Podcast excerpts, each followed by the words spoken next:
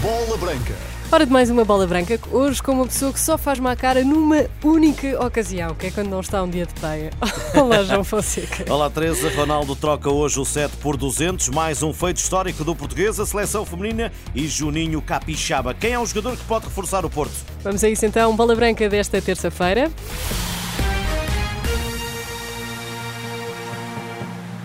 Boa tarde, CR200 esta noite na Islândia, sem palhinha em Nelson Semedo. Para já um número redondo e registro histórico para Cristiano Ronaldo.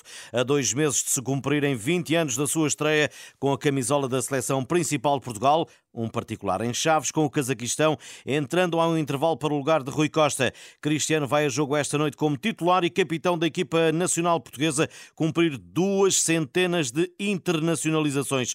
Uma seleção onde chegou depois de ter dado nas vistas no Sporting com 18 anos e fazendo parte de uma extensa lista de talentos que não escaparam ao senhor formação. Aurélio Pereira, nesta bola branca, fala de um campeão e lança nesta edição mensagem de gratidão ele tendo a, tem uma capacidade de sacrifício muito grande e, e, o facto dele chegar a esta altura com esta, uh, com, com, esta vontade férrea, uh, logicamente que não prevejo que prevejo que ele vá continuar ainda a dar alegrias à, à seleção.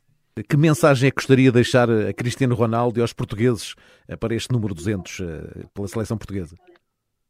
Olha, uma mensagem de devemos agradecer a tudo aquilo que o país uh, sempre o que ele tem feito para representar a seleção do, a nossa seleção é fantástico, não encontro outra palavra.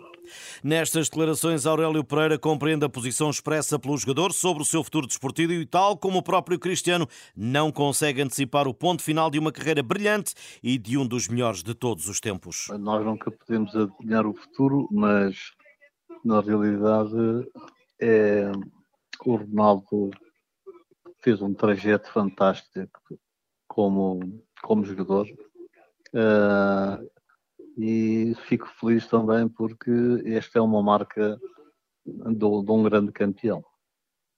Ontem, ontem Cristiano Ronaldo, na conferência de imprensa, disse que iria sempre à seleção, nunca iria renunciar uh, até e que não daria de barato uh, essa sua saída. Uh, ainda tem muito para dar Cristiano Ronaldo? Enquanto ele se sentir bem e feliz, logicamente vai, o futuro a Deus pertence, mas uh, neste momento vejo que ele pode dar ainda mais uh, anos à seleção. Aurélio Pereira, o senhor formação e caçador de alguns dos maiores talentos leoninos e de Portugal, em declarações a Bola Branca, numa mensagem a um campeão que hoje completa 200 jogos como internacional A. Jogo esta noite com a Islândia em Reykjavik, às 19h45. Arbitragem do alemão Daniel Siebert e relato aqui na Renascença, Roberto Martínez deixa de fora da lista oficial para este embate e, por opção, João Palhinha e Nelson Semedo entram Totti Gomes e Renato Sanches. Portugal lidera o grupo J com 9 pontos, 3 jogos, 3 vitórias, 13 golos marcados e 100 golos sofridos. Entretanto, Fernando Santos, ex-selecionador de Portugal e atualmente à frente da Polónia, joga à mesma hora uma partida que pode ser crucial para a continuidade do português no cargo, partida que vai decorrer na Moldávia. O Porto estará de olho em Juninho Capixaba, lateral esquerdo do Bragantino, equipa treinada pelo português Pedro Caixinha, namoro antigo dos Dragões. O defesa está de volta às cogitações azuis e brancas. Ricardo Oliveira Martins, jornalista da Rádio Gaúcha em serviço para Bola Branca, explica quem é Juninho Capixaba. Olá, meu amigo João Fonseca, amigos da Rádio Renascença. O Juninho Capixaba é um lateral apoiador, que tem muitos bons cruzamentos e faz muitos gols, inclusive. Sempre se destacou por isso. No Grêmio, ele não teve muitas chances mais, justamente porque na época jogava o PP no Grêmio como ponta esquerda. O PP, como vocês conhecem bem, ele avança muito, então o Grêmio precisava de um lateral mais marcador como era o Marcelo Oliveira.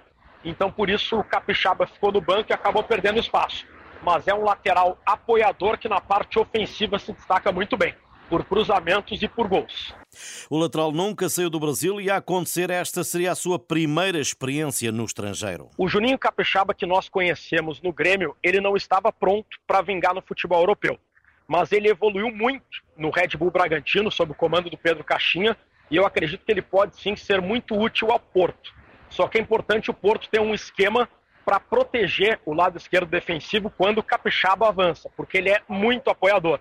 Se jogar, por exemplo, o PP de lateral direito e o Capixaba de lateral esquerdo, o time pode ficar desguarnecido atrás. Então, o Capixaba pode sim ser muito útil, mas tem que ter um esquema para proteger o lado defensivo porque ele avança bastante. Rodrigo Oliveira Martins, o jornalista da Rádio Gaúcha, sobre Juninho Capixaba do Bragantino de Pedro Caixinha. Ainda do Porto, Diogo Costa, um dos nomes apontados à saída do Dragão, foi eleito guarda-redes do 11 do ano da Liga Portuguesa. Adriano Marina é reforço do Sporting de Braga. O lateral esquerdo continua no Minho depois de Famalicão e na última temporada Gil Vicente, o defesa espanhol, foi anunciado esta manhã como reforço dos guerreiros. Aos 26 anos, o lateral espanhol assina com o Braga até 2026. Agora, a seleção feminina de Portugal. Ontem, concentração na cidade do futebol, exames médicos e primeiro treino. Hoje, Francisco Neto marcou dupla sessão para as 23 que estarão no primeiro Mundial. Dolores Silva, centrocampista do Braga, passou esta manhã pela zona mista e deixou o mote para aquilo que se avizinha. Está muito bom, ah, muito motivadas. Ah, finalmente chegou o dia para estarmos concentradas naquilo que é um grande sonho para todas nós, poder estar presentes neste grande momento da história do nosso futebol feminino e por isso é um privilégio e estamos todas muito motivadas para, para continuar esta caminhada.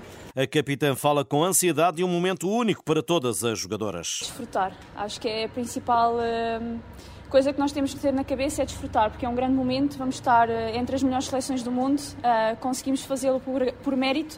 Uh, e agora é desfrutar, sabendo que vamos ter pela frente um grupo difícil, adversárias não precisam de qualquer tipo de apresentação um, e, e, e, sabendo que estar nestas, neste tipo de competição é isso mesmo, é, é estar um elevado uh, patamar, competir com as melhores, é isso que nós todas queremos enquanto jogadores de futebol, é jogar contra as melhores e, e, dar o melhor, dar o melhor, sabendo que a cada jogo vamos tentar o nosso melhor para, para conseguir os nossos objetivos e, e, ser felizes, que é isso que nós queremos. A seleção feminina estará no nosso país até 10 de julho, só depois viaja para a Nova Zelândia para o Mundial, onde jogará a fase final e de grupos com os Países Baixos, o Vietnã e também os Estados Unidos. Ponto final nesta edição, mais logo já sabe, CR200 e não 7, Teresa, vem o jogo de Portugal frente à Islândia. Obrigada, Boa João tarde Fonseca. e bom almoço. Obrigada.